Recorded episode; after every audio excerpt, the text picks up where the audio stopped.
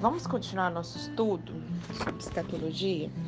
Eu vou compartilhar com vocês é, um capítulo do livro do pastor Abraão de Almeida, do Manual da Profecia Bíblica, que chama-se O Tempo do Fim. Então, ele vai compartilhar algumas coisas aqui. Como vocês sabem, eu não estudei esse, esse livro especificamente antes. Eu estou estudando junto com vocês. Caso eu leia algo assim que não sei né, o que a gente vai encontrar pela frente, qualquer coisa que eu veja que possa destoar, alguma visão equivocada, alguma coisa, eu vou pontuar. Caso contrário, a gente vai seguir com tudo que está aqui da maneira que ele colocar, tá bom? Mateus 24, versos 7 e 8 nos diz assim: Nação se levantará contra nação, reino contra reino. Haverá fomes e terremotos em vários lugares, e tudo isso será o início das dores. O pastor Abraão disse o seguinte: Duas razões me fizeram hesitar em inserir esse capítulo neste livro. A primeira é que o tema é muito e pode facilmente se tornar desatualizado. A segunda, porque é difícil não ficarmos um pouco desanimados, pessimistas, se a gente olhar apenas o lado negativo dos tempos em que vivemos. Jesus, porém, ele deseja que nós vejamos tanto o aspecto negativo como o positivo. Os sinais dos tempos, eles indicam o breve retorno de Cristo e o dia da nossa redenção. O início do tempo do fim ele pode ser claramente estabelecido graças aos detalhes proféticos e aos registros históricos. Ele veio à luz por meio das dores de parto da Revolução Francesa, na transição ali do século XVIII para o século XIX.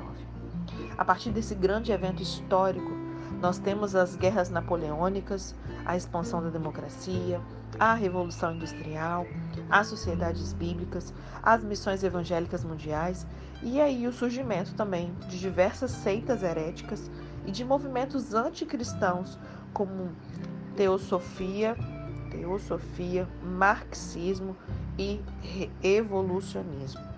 Então eu queria compartilhar aqui sobre os sinais no meio científico.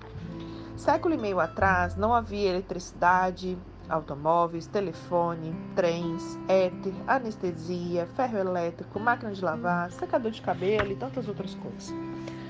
No quinto século antes de Cristo, a arte, a literatura e a filosofia já eram modelos para o futuro.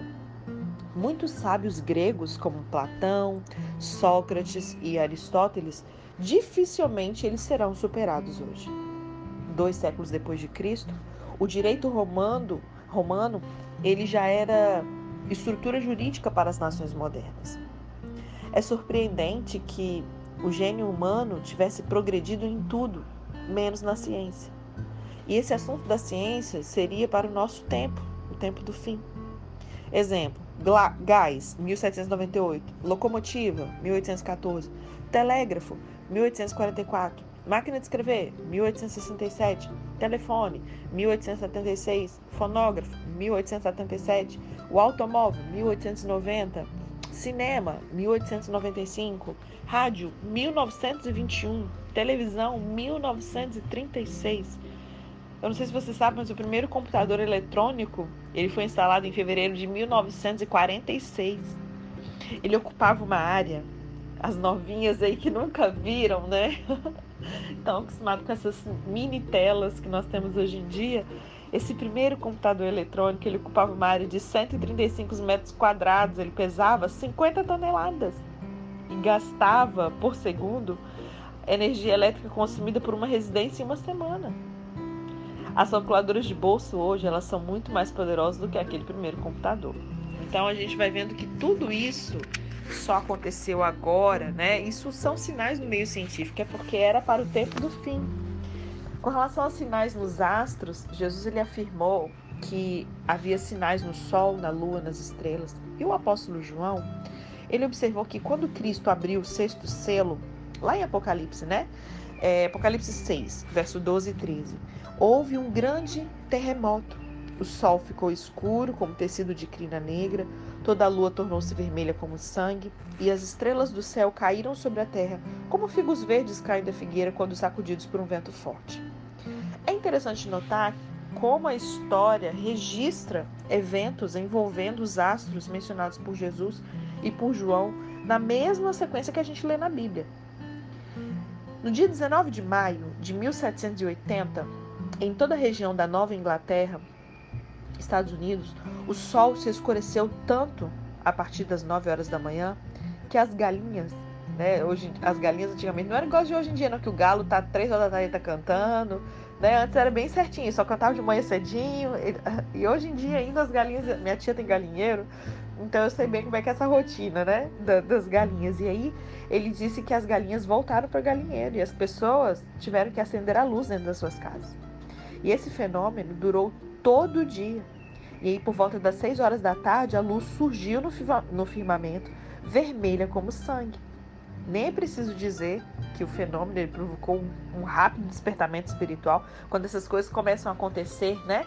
As pessoas rapidamente se lembram que Jesus vai voltar, as pessoas se despertam espiritualmente. E aí o povo ficava perguntando se aquilo era um sinal da volta de Jesus. Mais tarde, na noite de 12 para 13 de novembro de 1833, ocorreu nos Estados Unidos a maior queda de estrelas cadentes registradas na história. Segundo o Observatório de Boston, durante longas horas o céu noturno foi riscado por cerca de 200 mil luzes, partindo todas de um ponto central, exatamente como os figos são lançados da figueira agitado por um vento. Dirá o leitor que são eventos de um passado já distante, Maíra, mas 1800, 1700, isso é um passado distante. Só que eu te respondo que o evento histórico que mais corresponde ao início do tempo do fim é justamente a Revolução Francesa, que termina com a aclamação de Napoleão Bonaparte, imperador da França, em 1804. Somente a partir do século XIX se cumprem os eventos preditos por Jesus, eventos que haveriam de preceder o retorno da sua à Terra. Né? A gente pode notar ainda que a passagem de Apocalipse ela fala de um grande terremoto que haveria de preceder os sinais nos astros. Esse terremoto foi, sem dúvida, o grande terremoto de Lisboa, que teve início no dia de Todos os Santos, lá em 1755, e só terminou no dia 31 de dezembro daquele ano. Do alto de um castelo da capital portuguesa, eu pude ter uma ideia da vasta área da cidade totalmente destruída. Vale a pena ler aqui a parte do discurso de Rui proferido por ocasião das comemorações no Rio de Janeiro do centenário do Marquês de Pombal. Diz assim: A cabeça da grande Lusitânia vacila, como se a embriaguez do misticismo devoto a sacudisse de, no delírio de uma visão de Apocalipse. As abóbadas do, do, dos templos confundem sob as mesmas ruínas as imagens e os crentes, a hóstia e os levitas, o sangue dos fiéis e o da vítima incruenta. As ruas sulcam-se em abismos, os palácios desabam, trovejando. A casaria, esboroando-se numa seção infinita de fragores indizíveis, desaparece na vagoragem, na confusão e no incêndio que açoita com as asas rutilantes as trevas desse círculo dantesco. No meio desse conflito gigantesco de todos os elementos, de todos os terrores, entre essa luta de todas as tempestades da natureza, com todas as desgraças do destino humano, sobre um céu que a tormenta forrou de chumbo, das suas nuvens contra as lágrimas da terra, quando o dia foge e o chão falta debaixo dos pés, quando a opulência desaparece esmigalhada, enlameada, calcinada pelas fendas do solo, quando a razão se apaga em todos os espíritos, quando a loucura do medo enche o vazio, deixando a inteligência ausente. Tal imperturbavelmente imóvel através da noite, sobre a cratera acesa no eco solitário, quanto a lava, lava entornada queima de redor os campos e destrói ao longe os últimos vestígios da vida. A incomensurável coluna de fogo que se alonga para os céus, indiferente aos mais rápidos ventos, enquanto o bramido formidável do fenômeno subterrâneo aparece ameaçar a subversão ao mundo. É, segundo a lei de dupla referência, eu creio que o que nós acabamos de narrar aqui ocorrerá de novo no futuro, de uma forma muito mais destruidora e apavorante, na época que a Bíblia chama de o dia da vingança do nosso Deus. Quanto ao nosso astro-rei, né, informou à imprensa em 1999 que uma tempestade solar deixou uma região do Canadá sem energia elétrica no maior blackout daquele país obrigando as autoridades a investirem bilhões de dólares na proteção da sua rede elétrica contra a fúria do sol. Os Estados Unidos têm um prejuízo anual de 100, bilho, não, 100 milhões de dólares somente no que diz respeito a danos provocados nos satélites do governo americano pelas tempestades solares. Especialmente por ocasião do El Niño, que ocorre a cada 11 anos, o nosso Sol se enfurece e lança no, no espaço bolas de fogo muito maiores do que a Terra e a temperaturas de milhões de graus Celsius. Parte dessas violentas explosões chega à Terra, sob a forma de ventos solares e ondas de partículas ionizadas que varrem e perturbam o campo magnético do nosso planeta. Tem muita coisa, gente. Se a gente for olhar para a ciência, meu Deus do céu, tudo se confirma. Sinais no mundo físico. Uma imagem vale mais, vale por mil palavras, diziam os antigos. E por isso eu vou deixar alguns gráficos falarem por si do aumento assustador desses sinais, especialmente no século XX. Erupções vulcânicas. Esses fenômenos físicos, eles vêm aumentando muito nas últimas décadas, passando de 21 grandes erupções registradas nas décadas de 70 para 36 na década de 80 e chegando a 55 nos primeiros cinco anos da década de 90, ou seja, até 94. Algumas dessas erupções de grande porte causaram espanto pelo fato de partirem de vulcões que eles chamavam de adormecidos há décadas ou há séculos e que de repente entraram em atividade, como é o caso do Monte é, St. Helens no estado, no estado de Washington, nos Estados Unidos, que estava inativo há mais de 175 anos e acordou na manhã de 18 de maio de 1980 como a maior erupção da história dos Estados Unidos. Em 82, foi a vez do vulcão mexicano El Chicón entrar em erupção de modo tão intenso que ele envolveu todo o planeta numa ampla camada de ácido sulfúrico e hidroclórico. Em 83, o Kilauea do Havaí, ele entrou em erupção e se manteve ativo durante vários anos. Em 85, a erupção do Nevado del Ruiz, na Colômbia, matou pelo menos 25 mil pessoas. Depois de mais de 600 anos de inatividade, o vulcão Pinatubo, nas Filipinas, acordou em junho de 91 e tornou-se a segunda maior erupção vulcânica do século XX, matando cerca de 800 pessoas e lançando tanto material na atmosfera que circuncidou o globo em três semanas e cobriu 42% do planeta dois meses depois da erupção. O Pinatubo, segundo os cientistas, ele provocou muitos distúrbios na atmosfera, ocasionando aí, entre outras calamidades, o inverno rigoroso da Nova Zelândia em 92. Os violentos furacões daquele ano, como o Inique e o Andrew, é, este último ele destruiu 63 mil residências dos Estados Unidos e passou bem próximo da casa do pastor Abraão, que ele mora lá nos Estados Unidos, né? E bem como as chuvas torrenciais que alagaram o meio oeste dos Estados Unidos em 93. Alguns estudiosos afirmam que há uma correlação entre o deslocamento dos polos magnéticos e as explosões solares com frequência das erupções vulcânicas. Entre 1850 a 1950, os polos magnéticos eles se deslocaram em média duas milhas por ano, ao passo que a partir de 1950, quando recrudesceu a atividade vulcânica, o polo norte magnético ele se deslocou mais de 200 milhas, com um aumento de 400% de declinação. Como ocorre os terremotos, as erupções vulcânicas elas também têm um índice, um índice que mede a sua intensidade. Chama de VEI, Índice de Explosão Vulcânica. E tem uma tabelinha aqui que eu vou falar mais ou menos para vocês, que ela descreve algumas características dos oito estágios existentes vai de 0 a 8 e a descrição é 0 é não explosivo, 1 um é suave, 2 é explosivo, 3 é severo, 4 é cataclísmico, 5 é, paroxismo, 6 é colossal, 7 super colossal e 8 mega colossal. E aí ele fala da altura da fumaça, então tipo do zero é menor que 100 metros e já até o último nível é mais de 25 quilômetros. E a frequência também, né? O, de ze o 0 e o 1 um é uma frequência diária, 2 é uma frequência semanal, o nível severo é anual, o nível cataclísmico, o nível 4 é 1 em 10 anos, o próximo nível 5 é 1 em 100 anos, o 6 também é 1 em 100 anos, o 7, o supercolossal, é 1 em mil anos, e o 8 seria 1 em 10 mil anos, né? E aí a gente vai ver que de 1900 a 1991 foram registradas, gente, cinco erupções com nível 5 e duas com nível 6. Então, como que no espaço desse, o nível 5 ele acontece a cada 100 anos e o 6 também, né? Então, ultrapasse muito essas expectativas de ocorrência do fenômeno. Com relação a terremotos, é assustador o aumento do número e da intensidade também dos terremotos nos últimos anos, revelando que a gente está vivendo na época predita por Jesus. Durante o século XIX, ocorreram 41 grandes terremotos que mataram pouco mais de 350 mil pessoas. Já no século XX, até maio de 97, já tinha ocorrido. Lembra que eu falei que durante todo o século XIX foram 41.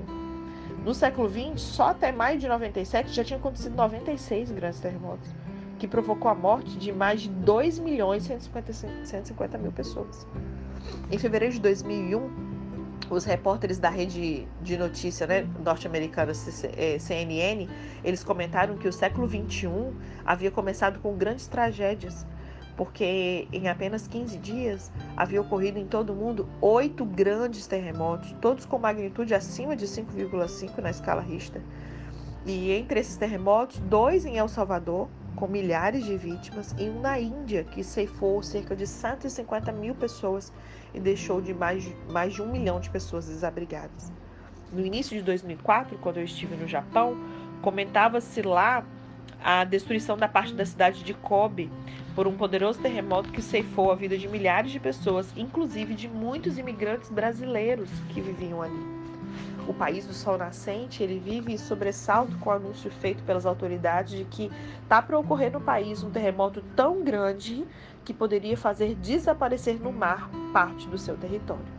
E de acordo com a USGS, que é, é, tipo assim um levantamento geológico dos Estados Unidos, né, entre 2000 e 2005 já haviam ocorrido em todo o mundo cerca de 168 mil terremotos que vão desde a pequenos abalos a grandes catástrofes. A média é de 87 terremotos por dia. Desses tremores, cerca de 60, 60 mil foram registrados acima da magnitude 4. Com magnitude acima de 5, o número foi superior a 9 mil. E entre 1 de janeiro de 2000 a 30 de março de 2006, o total de mortos nesse período foi maior do que 430 mil pessoas. Especialmente no Oriente Médio, que tem sido palco de grandes cumprimentos proféticos, eles salientam que o aumento dos terremotos é assim, é gigantesco. Por exemplo, eu vou falar aqui para vocês, o terremoto no Oriente Médio, é, nas décadas do século 20, né? Então começa ali em 1900. Na primeira década de 1900, o número de terremoto era de 141. E aí depois passa para 154 na próxima década, na próxima década 321, na próxima década 358, na próxima década 347. Chegando na última, gente, de 141 para 1553. Se a gente for dividir esse período de 80 anos em duas partes, na primeira metade ocorreram 974 terremotos na região. Ao passo que nos 40 anos seguintes ocorreram de 974 passou para 3.572 terremotos. Em fevereiro de 2001, os repórteres da CNN eles comentaram que o século XIX ele tinha começado com essas grandes tragédias. Né? Em apenas 15 dias tinham ocorrido no mundo inteiro oito grandes terremotos, todos acima de 5,5 na escala Richter. Então, assim, eram muitas coisas. É, furacões. Um único furacão que atingiu Bangladesh em 30 de abril de 1990 causou uma morte de 139 mil pessoas existiram aí grandes furacões e tufões no mundo, né? Por exemplo, de 1900 a 1949 é, tiveram 126 entre furacões e, e, tufões. A morte foi de 1.874 pessoas, como se isso fosse pouco, né? Mas pegando na década seguinte, né, a partir de 1950 até 1996, tiveram quase que, não, não é metade, mas assim, de 126 caiu para 77, mas a intensidade foi tão maior que ao invés de ter só 1.800 mortos, teve 1 milhão e 69 mil, quase 1 milhão e 100 de mortos. O negócio tá ficando feio. Inundações. Grandes inundações ocorrem cada vez mais a miúde em todo o mundo, acarretando aí a destruição de cidades e vilas, perdas agrícolas, doenças, mortes Segundo o Almanac Mundial, durante todo o século XIX, ocorreram três grandes inundações que morreram cerca de 938 mil pessoas. No século XX, até agosto de 96, já tinham ocorrido 82 grandes inundações em diversos pontos, diversos pontos do globo, as quais mataram aproximadamente 4 milhões e 72 mil pessoas. Aí também vem uma tabelinha aqui mostrando sobre as grandes inundações no mundo por década, por década aqui né, no século 20. Então, na primeira década do século 20, duas inundações, na segunda década, três, e aí foi o um número pequenininho em 1956, 1960, 16, 1918, até de 2 passar para 26. É extraordinário o aumento do número de inundações das últimas décadas do século 20. De 1900 a 1939 tinham ocorrido 10 grandes inundações, enquanto nos 40 anos seguintes tiveram 41 grandes inundações. Mas o pior ainda estava por vir. Em 26 de dezembro de 2004, a costa de 13 países do sudeste da Ásia foram atingidas por tsunamis, gigantescas ondas, formadas por um maremoto tão forte que alterou o eixo da Terra. Até o dia 10 de janeiro de 2005, o número de mortos já havia ultrapassado os 157 mil, prevendo-se aí que o número poderia ser dobrado, né, como resultado das doenças resultantes do caos em que ficavam essas vastas regiões atingidas pelo fenômeno. Tsunami é uma palavra de origem japonesa, né? Tsu significa porto e nami significa onda. Então a gente designa aí ondas de grande velocidade que se avolumam quando elas se aproximam da Terra. No caso, em apreço, as ondas elas partiram do hipocentro com uma velocidade do som e aí elas se erguem próximas à costa a uma altura de 12 metros, numa velocidade aí de 500 km por hora. É um troço devastador. Existem também outros sinais físicos, né? É quase dispensável falar aqui de poluição atmosférica, de secas prolongadas, que por sua vez aí provocam fome, doença em várias partes do mundo. Os noticiários eles estão sempre trazendo essas tristes notícias e às vezes acabam nos perturbando o sono, né, com imagens de multidões esqueléticas por falta de alimento. E aqui eu queria dar só alguns exemplos do resultado da poluição. Um milhão e meio de árvores destruídas por dia somente lá no Amazonas. Em 1986, 100 mil pessoas morreram na cidade do México de doenças respiratórias em virtude de 15 mil toneladas de poluentes que a cidade suporta a cada dia. E algo parecido ocorre na Grande São Paulo, onde está São Caetano do Sul. Esse município ele possuía em 1980 meio quadrado, um, meio metro quadrado de área verde por habitante, quando a ONU, a ONU recomenda uma área quadrada de no mínimo 17 metros e meio, e não só meio metro, né? A produção indiscriminada de CFC, é, clorofluorcarbono, está enfraquecendo especialmente na Antártida a camada de ozônio que protege a vida na Terra contra as perigosas radiações ultravioletas. A falta dessa proteção está causando grandes mudanças no, na região polar sul e certamente aumentará o índice de câncer de pele. Apocalipse 16, versos 1 e 2 trata de um tempo em que os adoradores da primeira besta serão vítimas de uma chaga feia e dolorosa profeta Isaías, ele fala de um tempo em que a terra seria quebrantada, fendida e totalmente abalada. Isaías 24, verso 20 diz: A terra cambaleia como um bêbado, balança como uma cabana ao vento. Tão pesada sobre ela é a culpa da sua rebelião, que ela cai para nunca mais se levantar. O apóstolo Paulo, ele também fala das angústias da terra por causa do pecado. Ele diz lá em Romanos 8, verso 19 a 22, diz assim: A natureza criada aguarda com grande expectativa que os filhos de Deus sejam revelados, pois ela foi submetida à inutilidade não pela sua própria escolha, mas por causa da vontade daquele que a sujeitou, na esperança de que a própria natureza criada será libertada da escravidão da decadência que se encontra, recebendo a gloriosa liberdade dos filhos de Deus. Sabemos que toda a natureza criada geme até agora, como em dores de parto. E finalmente, uma das razões porque os juízos divinos hão de vir sobre o homem é a destruição da terra, que o próprio homem vem sistematicamente realizando aí mediante a produção enfreada de todo tipo de poluente e continua essa agressão ao meio ambiente. Nós vemos também sobre os sinais políticos, né? Jesus ele disse que haveria guerras e rumores de guerras antes da sua vinda. Na década de 90 havia cerca de 40 guerras regionais em todo o mundo. Em 1948, a revista Boletim dos Cientistas Atômicos ele criou um relógio do fim do mundo em Chicago. Eu não sei se vocês conhecem sobre isso. Acho que foi tem uns dois meses que eu estava lendo sobre esse assunto, porque uma pessoa que eu conheço teve uma visão, Deus deu uma visão para ela de um relógio e tudo mais, e na hora o Senhor me levou. Eu não conhecia esse boletim, tá? E quando ela falou, o Senhor me levou a pesquisar e eu achei exatamente isso aqui que ele está falando aqui, né?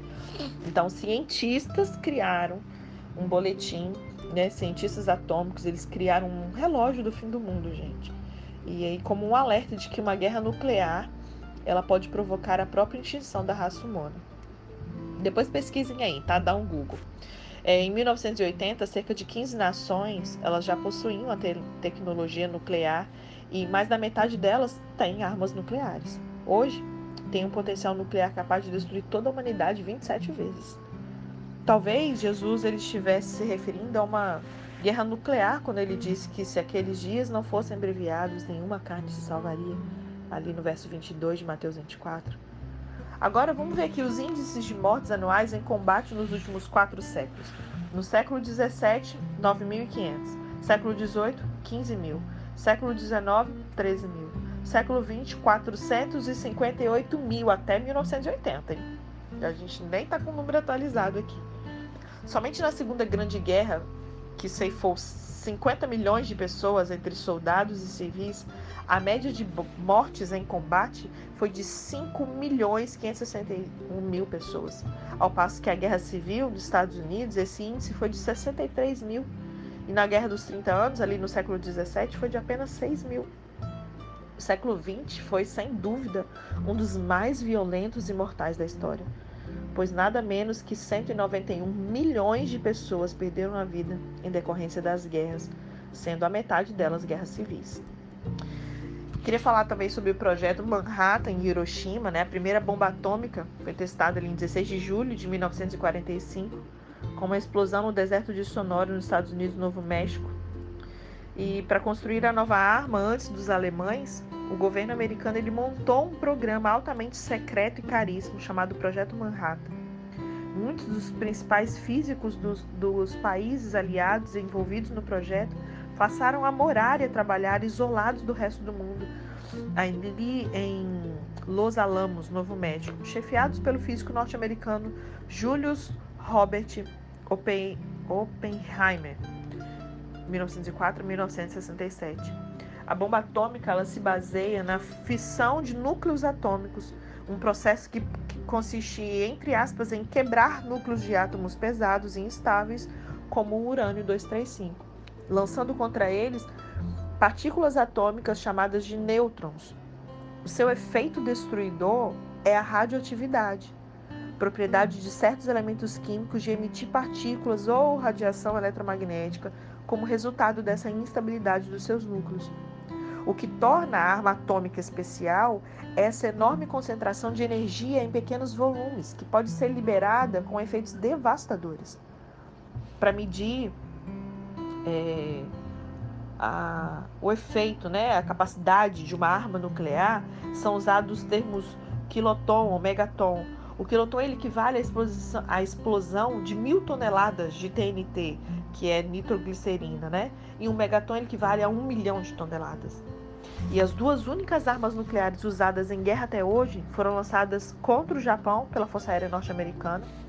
E em, 6 de agosto de 1945, uma bomba explodiu em Hiroshima e em 9 de agosto em Nagasaki, a gente vai lembrar muito bem dessa segunda bomba também que explodiu e elas fizeram dezenas de milhares de mortos imediatamente e ao longo dos anos seguintes também. Em poucos segundos, 36 mil quilotons destruíram duas cidades japonesas. Em 45, Hiroshima era a segunda maior cidade japonesa, com uma população de 350 mil habitantes, e se destacava aí pelas boas escolas, grandes centros de treinamento militar que possuía. A cidade, poupada dos bombardeios aéreos que já haviam destruído a maioria das cidades japonesas, ela estava destinada a ser alvo da primeira bomba atômica. A bomba atômica lançada sobre Hiroshima, ela tinha aproximadamente 3 metros de comprimento e pesava 4 toneladas. Por seu formato alongado e afinado, ela recebeu o apelido de Garotinho. A bomba estava carregada com 50 quilos de urânio 235, mas a fissão instantânea de menos de 1 quilo liberou uma energia equivalente a 15 mil toneladas de explosivos de alta frequência, de uma alta potência. Aproximadamente 50% daquela energia foi liberada como explosão, como se fosse uma onda de choque. 35% foi sob a forma de raios de calor e 15% na forma de radiação. A interação complexa desses, desses três né, causou danos enormes. Os intensos raios de calor, eles destruíram e queimaram todos os prédios num raio de 2 km do hipocentro. Até o final de dezembro de 45, quando os efeitos mais agudos da radiação tinham diminuído, a bomba ela havia eliminado aproximadamente 140 mil vidas preciosas. Amanhã a gente continua, já vi que já deu aqui 30 minutinhos, nosso áudio hoje está grande, esse assunto é um pouco longo. Amanhã a gente continua, vamos falar da frustração de Einstein. Ah, que mais? Vamos finalizar e vamos falar sobre os sinais éticos e sociais também que faltou falar. E os sinais espirituais. Amém? Amanhã a gente finaliza esse capítulo que fala do tempo do fim com essa abordagem do pastor Abraão.